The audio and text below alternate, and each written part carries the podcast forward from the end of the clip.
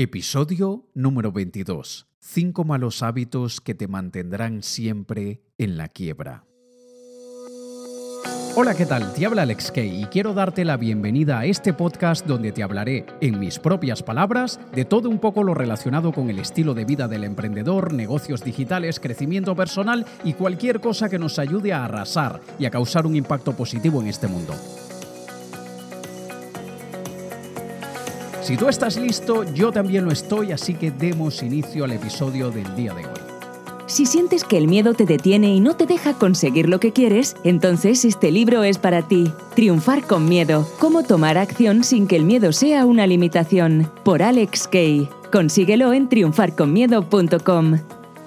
Buenas, buenas, ¿qué tal? Bienvenido, bienvenida a este vigésimo segundo episodio de mi podcast donde cada semana intento compartir contigo algo que a mí me haya ayudado, algo que a mí me haya convertido en mejor persona o en mejor profesional. Esta semana ha sido una locura para mí de muchísimo trabajo, muchas cosas abiertas en simultáneo y casi casi que te fallaba con este episodio, pero no, el compromiso contigo lo tengo semanal y como ya te lo prometí desde el primer episodio, todas las semanas, cada lunes, vas a tener un nuevo episodio de mi podcast de aquí hasta que la voz me dure, que espero que será que sean muchos años más. Como siempre quiero agradecer a todas las personas que cada vez más, cada vez son más personas las que me dejan sus comentarios en iVoox o por mensaje privado en Instagram, lo cual me encanta y sobre todo me encanta cuando me dejan mensajes de voz por privado en Instagram. Así que si quieres, si te gusta mi podcast, si lo estás disfrutando, búscame en Instagram AlexK, K-E y latina y déjame un mensaje privado comentándome qué te está pareciendo mi podcast. Esta semana agradezco a Chris que me dejó un comentario respondiendo al episodio de cómo proyectar mucha autoconfianza y derrochar carisma. Chris me dice, otro de los mejores podcasts que he escuchado, todo este contenido y conocimiento me ha ayudado mucho, he visto cómo he mejorado en muchos aspectos de mi día a día y agradezco cómo he mejorado en muchos aspectos y cómo compartes toda tu experiencia con nosotros. Te envío un saludo y un fuerte abrazo desde Colombia. Un gran saludo, Chris, encantado de compartir contigo todo esto. Y por cierto, estaré en Colombia este año dos veces a lo largo del año, así que pendiente todos los que viváis en Colombia, envíame un mensaje privado para decirte cuándo será mi próxima fecha en Bogotá, Medellín o en Cartagena, ¿vale? También el minicurso que creé hace ya algún tiempo para enseñarle a las personas cómo crear una web desde cero que te genere ingresos. Cada vez está teniendo mejor acogida, cada vez son más las personas que me comentan que les ha ayudado bastante, lo cual me alegra mucho. Así que si tú eres de aquellas personas que te preguntas, ¿Cómo es eso de montarse una página web para generar ingresos, para ganar dinero de manera seria, ética, profesional, efectiva, sin trucos, sin trampas, sin cosas raras? Contáctame por privado y te envío el enlace para que hagas ese pequeño curso gratuito de tres vídeos.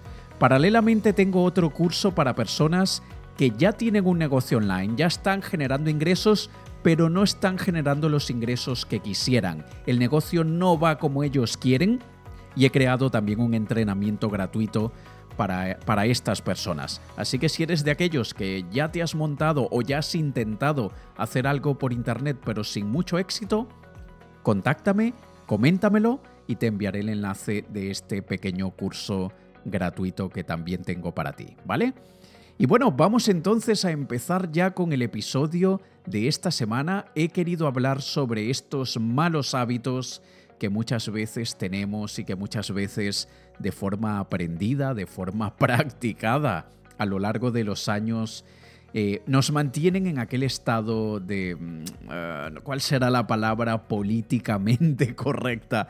que puedo utilizar aquí, pero bueno, nos mantienen a veces así en ese estado de mediocridad, de conformismo, de derrota. Y aunque la palabra derrota es una palabra fuerte que a muchas personas probablemente no les guste y me parece excelente que no te guste la palabra derrota y de hecho evítala al máximo, no la palabra, la derrota pero son aquellos hábitos que que a veces no nos damos cuenta que tenemos, otras veces sí que tenemos plena conciencia de ellos, pero que en realidad no nos ayudan para nada, no nos dejan surgir en la vida. Y yo personalmente lamentablemente conozco a varias personas, inclusive familiares cercanos, inclusive amigos cercanos, que tienen hábitos que, que, los mantienen en la pobreza, que los mantienen no necesariamente en una pobreza extrema. Cuando hablo de, de estar en la quiebra, no digo no tener con qué comer necesariamente, no tener dónde dormir necesariamente, pero sí tener el dinero muy justito, muy contadito que no hay para mucho, no sobra para mucho, ¿vale? Es en ese tipo de, de quiebra, de pobreza a la que me estoy refiriendo aquí. Lamentablemente hay muchísimas personas que están en el otro nivel de pobreza que realmente les cuesta a veces a diario conseguir eh, comida y, esto es bastante lamentable. Hay países que son un poco más críticos, están más complicados y hay muchas personas, inclusive niños, que no tienen ni siquiera la posibilidad de ir al colegio, a la escuela, para para educarse, para formarse. Yo por eso he tratado desde hace ya unos seis años aproximadamente. Yo soy padrino de varios niños en África y lo hago a través de la Asociación por una Sonrisa en África, puse, y por la Asociación Helpo de Portugal. Yo tengo el honor de poder pagarles la educación a varios niños en África y es algo que, te invito, si tú puedes, si está dentro de tus posibilidades, también lo hagas, porque mm, a veces para nosotros no es un valor tan elevado y le estamos impactando la vida a un niño que está en un país que lamentablemente no tiene condiciones. Y no necesariamente tiene que ser en África. Hay muchos países donde lo puedes hacer, yo también he ayudado a personas de Venezuela, que Venezuela en este momento está en una situación bastante crítica y es una cuestión de que a veces podamos, siempre que se pueda, retribuir y nosotros que tenemos una ventaja, nosotros que estamos en una posición privilegiada, no vamos a, ignorar y no vamos a dejar de lado a tanta gente que nos necesita. Hay una parte altruista, hay una parte que también como yo a veces suelo decir, de satisfacción propia, porque mm, nosotros cuando ayudamos a otra persona lo hacemos de manera desinteresada, claro que sí. Al mismo tiempo lo hacemos porque nos hace sentir bien y eso no tiene nada de malo. Hay algunos que critican que el ayudar a otros se hace solamente para tu propio beneficio. No, no estoy de acuerdo se hace por el beneficio de ambos y generalmente hay un mayor beneficio por parte de la otra persona a quien estás ayudando. Es un beneficio mucho mayor del otro lado. Y también es importante que lo comentemos, que lo difundamos. Si estamos ayudando, ¿por qué quedarnos lo callados si podemos inspirar a otras personas a que sigan el ejemplo, a que también se inspiren y lo hagan? Y esto lo digo porque hace unos dos años unas personas me criticaron porque yo comento en las conferencias que yo ayudo a estos niños en África y me criticaron y me dijeron que yo lo estoy haciendo para alardear, para creerme la gran cosota.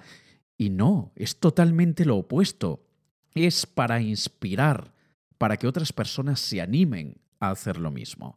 Así que me encantaría que también, si tú lo haces, me lo comentes, si apoyas a otra asociación, me lo digas. Yo generalmente le doy mi prioridad de apoyo a niños y animales. Esos son mi, principal prioridad, ayudar a niños y a animales, ¿vale? Así que bueno, ya luego tú me contarás si, si te has inspirado, si te has animado también a ayudar a personas que están en una situación un poco o bastante crítica, ¿vale? Entonces, bueno, vamos a ver cuáles son estos cinco malos hábitos que te mantendrán en la quiebra si no los cambias, si no los trabajas. Primero, el primer hábito, quejarte de todo.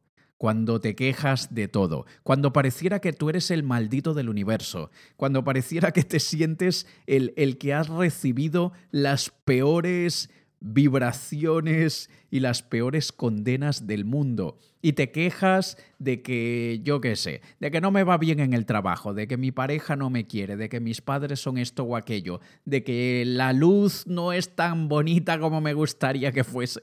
Yo qué sé, tantas cosas que, que algunas personas se quejan y que, la verdad, la queja es simplemente un desahogo. La queja es simplemente manifestar que no estás conforme con algo.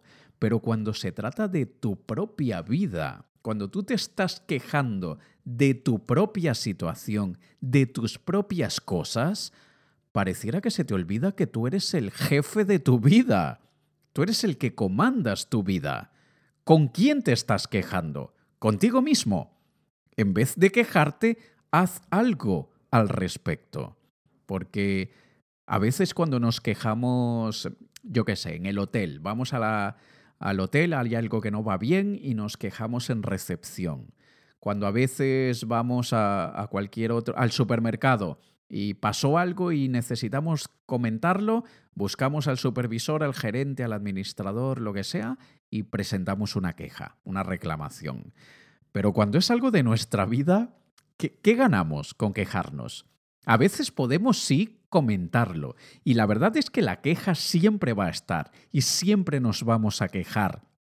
El problema es cuando lo hacemos hábito, cuando se vuelve costumbre y cuando nos quedamos ahí enfrascados eh, eh, para siempre en la queja. Y yo no sé, probablemente tú conozcas a aquellas personas que se quejan de todo, que también parece que encuentran un problema por cada solución que son la nube negra en tu vida. Y si no conoces a nadie así, permíteme decirte que esa persona probablemente eres tú. Igual que en el póker, cuando dicen, si no sabes cuál es la palabra que se utiliza, no recuerdo cuál es la palabra que se utiliza en español, pero en el póker siempre hay alguien que, que no juega bien, que es, que, es el tonto de, de, la partida. Y dicen que si no lo reconoces en los primeros 10 minutos es porque el tonto eres tú.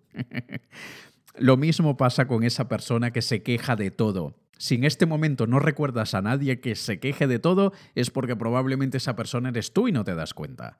Así que, quéjate, sí, desahógate, pero invierte 5% en quejarte y 95% en hacer algo para que eso que no te está gustando, que no te deja satisfecho, cambie para mejor. Veamos ahora el segundo hábito que te mantendrá siempre en la quiebra. Atención, culpar a los políticos y al gobierno de tus problemas. Esto es algo que pareciera que muchísimas y tantas personas han creado el hábito de decir que no, claro, es que es el gobierno que no me da a mí ventajas, es que por culpa del gobierno estoy yo sumergido en esta miseria, y a ver, atención, sí que hay gobiernos que complican muchísimo la vida. Sí que hay leyes en algunos países que más que para beneficiar a la sociedad, están creadas para, literalmente, y perdona mi francés, jodernos la vida. Y yo ni sé ni por qué me disculpo si ya debes estar acostumbrado a mis tacos y groserías en, mis episodios, pero es cierto que muchos países te complican la vida. Eso no lo estoy negando. Pero, atención, pero nos quedamos metidos dentro del bucle de que es por culpa del gobierno que nosotros no logramos tener lo que queremos. Y pienso una cosa, todos tenemos la libertad de elegir dónde vivimos. Y si tu gobierno y los políticos de tu país complican las cosas, márchate a otro sitio. No digo que sea fácil, porque las cosas que realmente merecen la pena no son fáciles.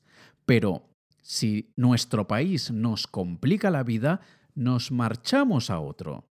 Y si por casualidad tienes un arraigo muy fuerte con tu país y no es que el gobierno o las leyes te impidan surgir, porque a ver, no es lo mismo la situación que hay en países como, Cuba, como Venezuela, que no hay manera, o sea, tú no eres libre en un país como Cuba o Venezuela. Tú eres un esclavo del sistema. Y, sin entrar en temas políticos, porque tampoco quiero ofender la, sensibilidad de personas que quizás sean simpatizantes del gobierno, pero en mi opinión personal, que probablemente esté errada, pero en ese tipo de países tú no puedes eh, cumplir absolutamente todas tus metas y sueños porque siempre tendrás un techo encima que te limite. ¿Qué pasa en aquellos países que no hay ese techo? O sea, que no, o sea cualquier país que, que yo llamo del segundo o primer mundo. Generalmente se habla únicamente de países del primer mundo o países del tercer mundo, pero hay países del segundo mundo. No voy a mencionar cuáles son los países europeos de Europa Occidental que son países del segundo mundo en vez del primero. Se, ellos, eh, se creen que son del primer mundo, pero en realidad somos del segundo, ¿eh? no del primero. Pero bueno, eso ya es otro tema. Si tu gobierno te dificulta la vida, es simplemente una señal de que tú tienes por tu cuenta que hacer que eso sea irrelevante. Tú tienes que utilizar tu talento, tus recursos, tu empeño, tu disciplina, tu determinación, tu ambición y tus metas para causar un impacto tan positivo en este mundo que vuelva la labor de cualquier político totalmente irrelevante.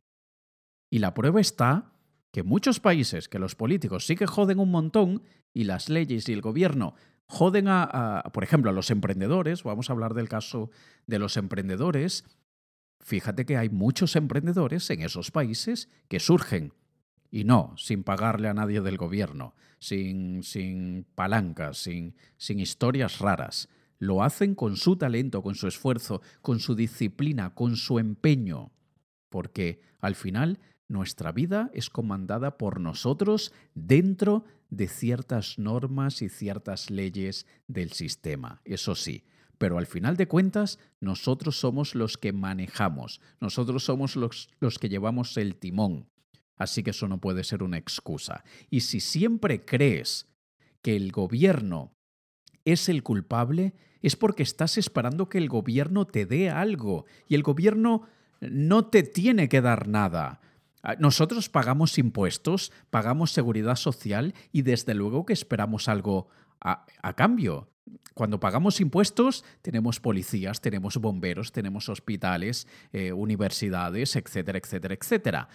Cuando pagamos seguridad social, eh, cruzamos los dedos y somos positivos y esperamos que eso dure mucho y que ese sistema piramidal no colapse antes de que llegue el momento de nosotros disfrutar en pleno de esto, pero bueno, contaremos en principio con una pensión y si nos enfermamos, cualquier cosa, también esperamos algún tipo de retribución.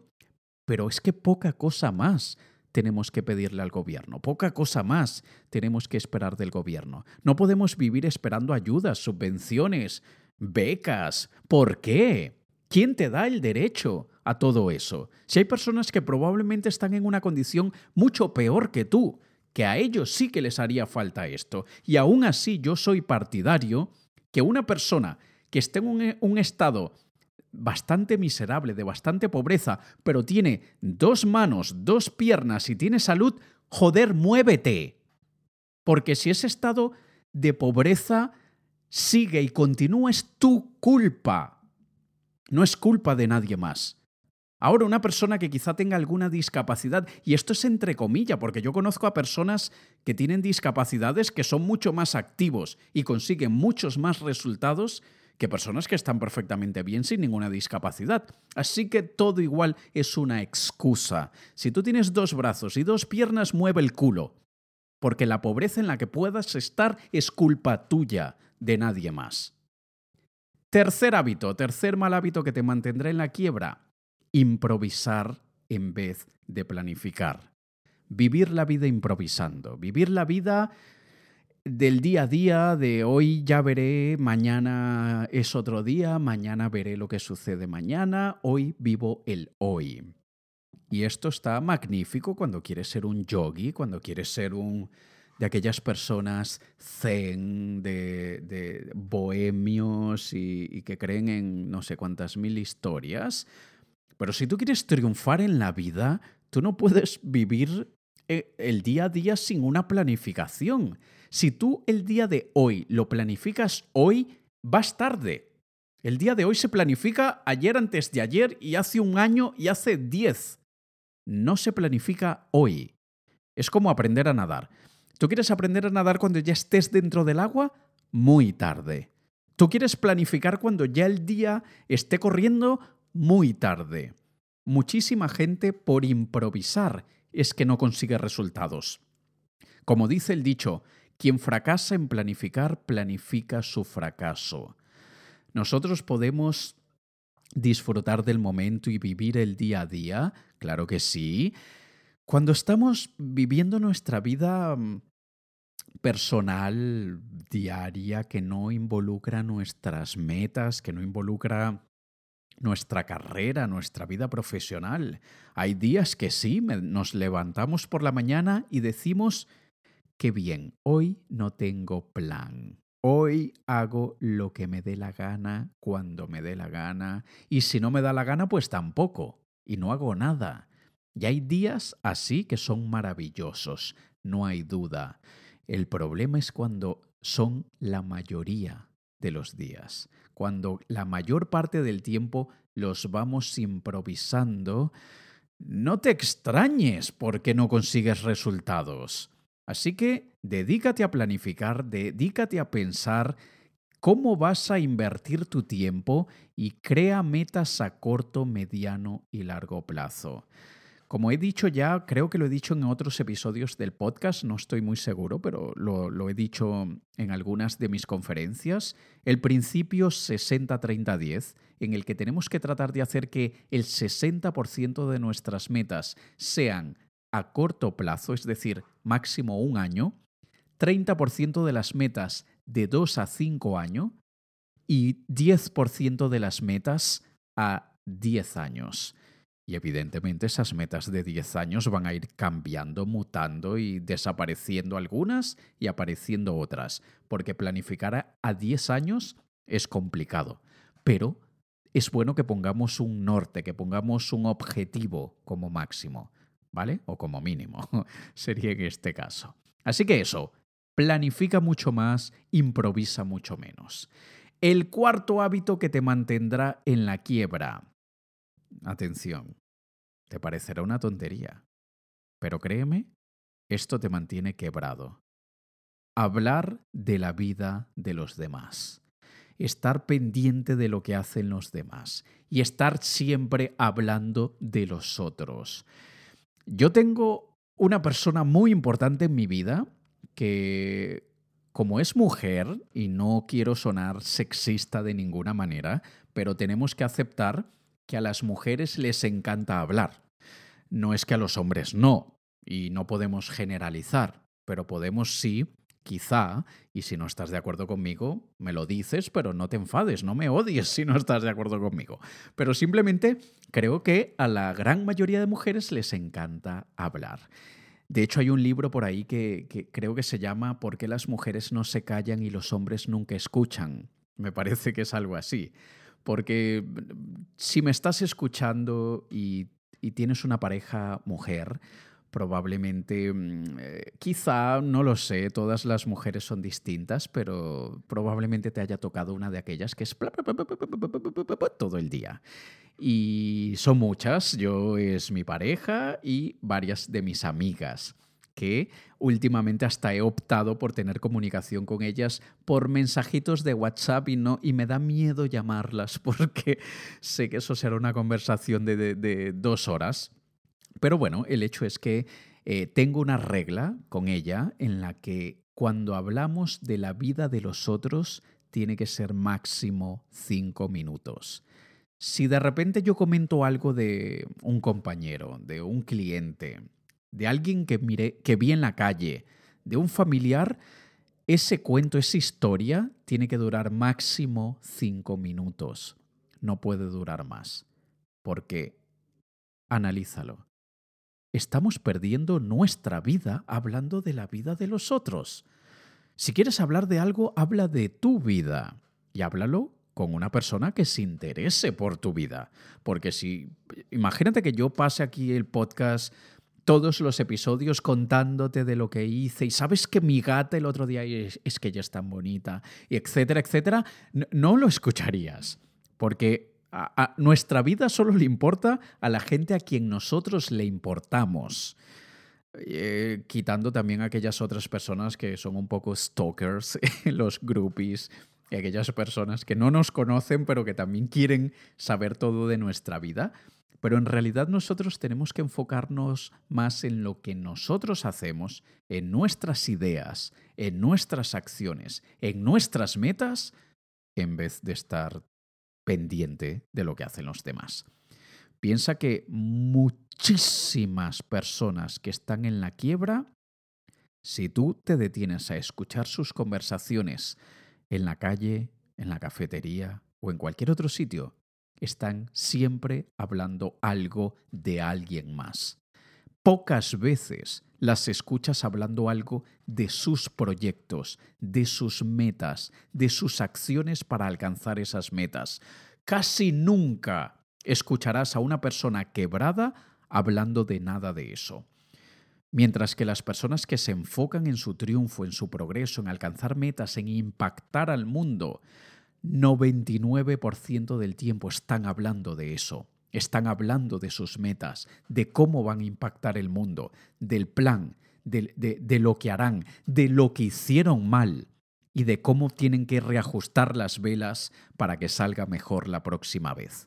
Así que si te, si te descubres, si te pillas hablando de la vida de los demás más de cinco minutos al día, es bueno que, que, que hagas un ajuste de prioridades y te enfoques más en hablar de ti, de tus metas y de tus acciones, ¿vale? Y la quinta, el quinto hábito que te mantendrá en la quiebra es darle prioridad a lo malo conocido que a lo bueno por conocer. Así como dice el dicho, más vale malo conocido que bueno por conocer. Tú sabes lo que, lo que quiere decir esa frase, ¿no? Más vale lo malo conocido. O sea, eso significa, prefiero quedarme en esta mierda, con esta porquería de vida, con esta porquería de situación, porque, bueno, por, aunque sea mala, es mía. y no me la quites, porque uno tiene que aceptar sus cosas, uno tiene que aceptar sus virtudes y sus defectos y uno tiene que aceptar que la vida no es perfecta. Así que, ¿por qué, ¿por qué quieres que yo cambie eso malo que tengo en mi vida? Déjamelo. E, e, es eso lo que la gente quiere decir cuando, cuando piensa que mm, déjame así, déjame así, que, que, aquí me siento seguro, cómodo, eh, es lo conocido porque, y también la otra parte de la frase, más, eh, la primera es más vale lo malo conocido y la segunda, que lo bueno por conocer.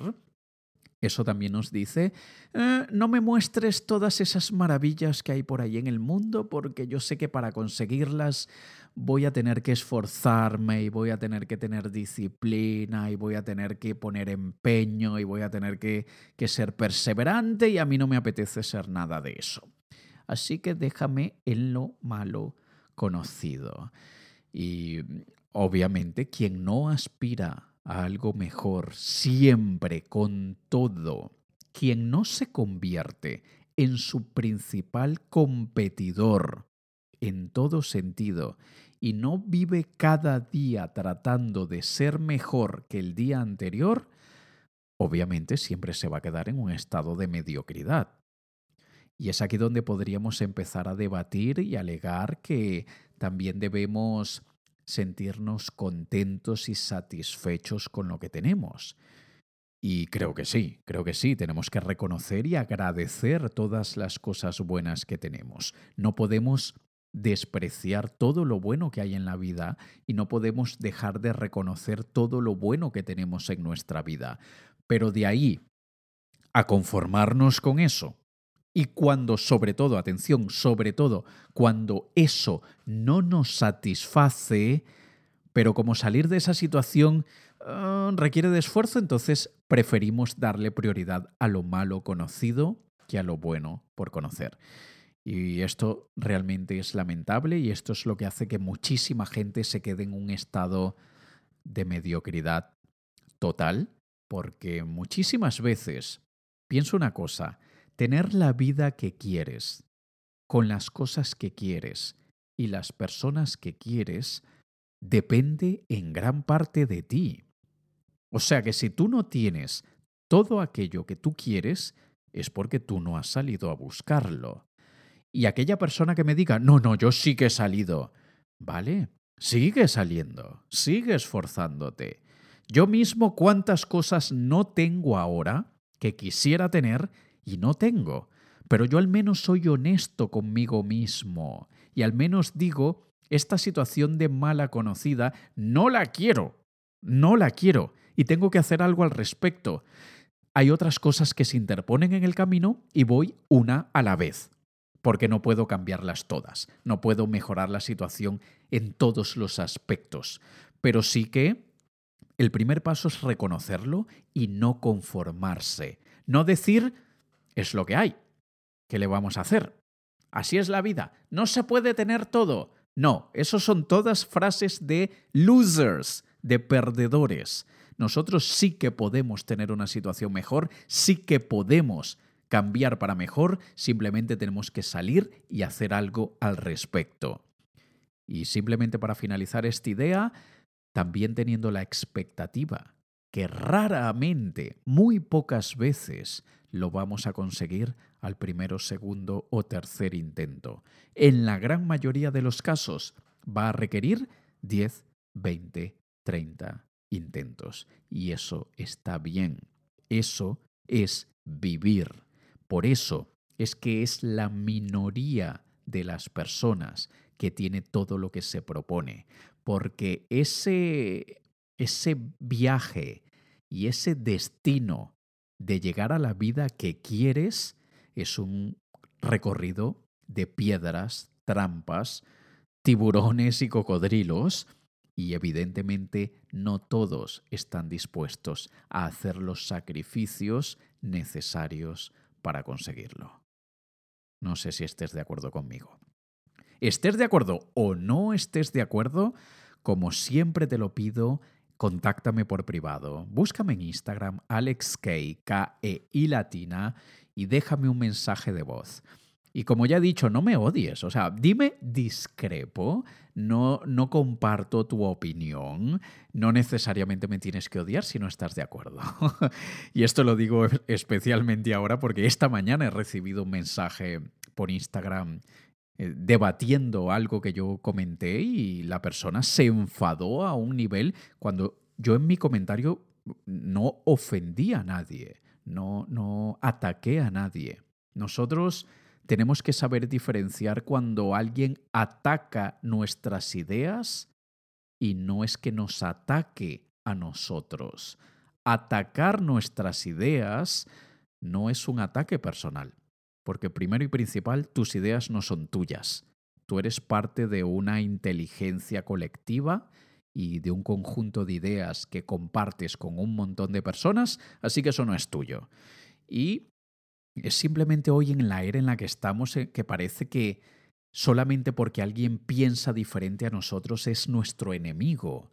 Eso es totalmente absurdo. Y desde luego está siempre la manera, la forma en que se debate. Porque mm, yo mismo, yo acepto que no muchas veces, pero sí unas cuantas, más de las que quisiera, eh, me he tomado a, a pecho un comentario que probablemente estaba atacando mis ideas y no a mí personalmente. Solo que la forma, la manera, el lenguaje utilizado fue ofensivo, fue de ataque. Y no cuesta nada, no cuesta nada acompañar nuestra opinión con esa misma palabra. Es mi opinión. Y entiendo que tú tengas otra opinión y todos podemos tener opiniones distintas y no por eso somos enemigos. Así que por favor, en vez de volver las redes sociales e Internet una jungla insoportable, vamos a tener un poquitito de civismo y vamos a comportarnos un poquitito más como lo hacemos cara a cara con la gente. y vamos a dejar de ser tan agresivos con las personas que están del otro lado del vidrio, del cristal del teléfono o del ordenador y vamos a empezar a recordar que esa persona, si la tuviésemos delante, cara a cara, le hablaríamos con mucho más tacto, mucha más educación y mucha más elegancia. ¿Vale? Así que nada, espero que este episodio te haya servido, aunque sea en una pequeñísima manera, para que puedas pensar y puedas reflexionar si tienes alguno de estos cinco hábitos que probablemente te mantienen en la quiebra, para que hoy mismo, ya mismo, puedas decir, puedas tomar la decisión, voy a cambiar esos hábitos y los voy a sustituir por otros mejores. Nos escuchamos en el próximo episodio de la próxima semana. Te ha hablado Alex Kay. Un saludo. Si sientes que el miedo muchas veces te detiene y no te deja conseguir lo que quieres, entonces el libro de Alex Kay te ayudará a ser superior a todos tus miedos. Triunfar con miedo. Cómo tomar acción sin que el miedo sea una limitación. Consíguelo en triunfarconmiedo.com.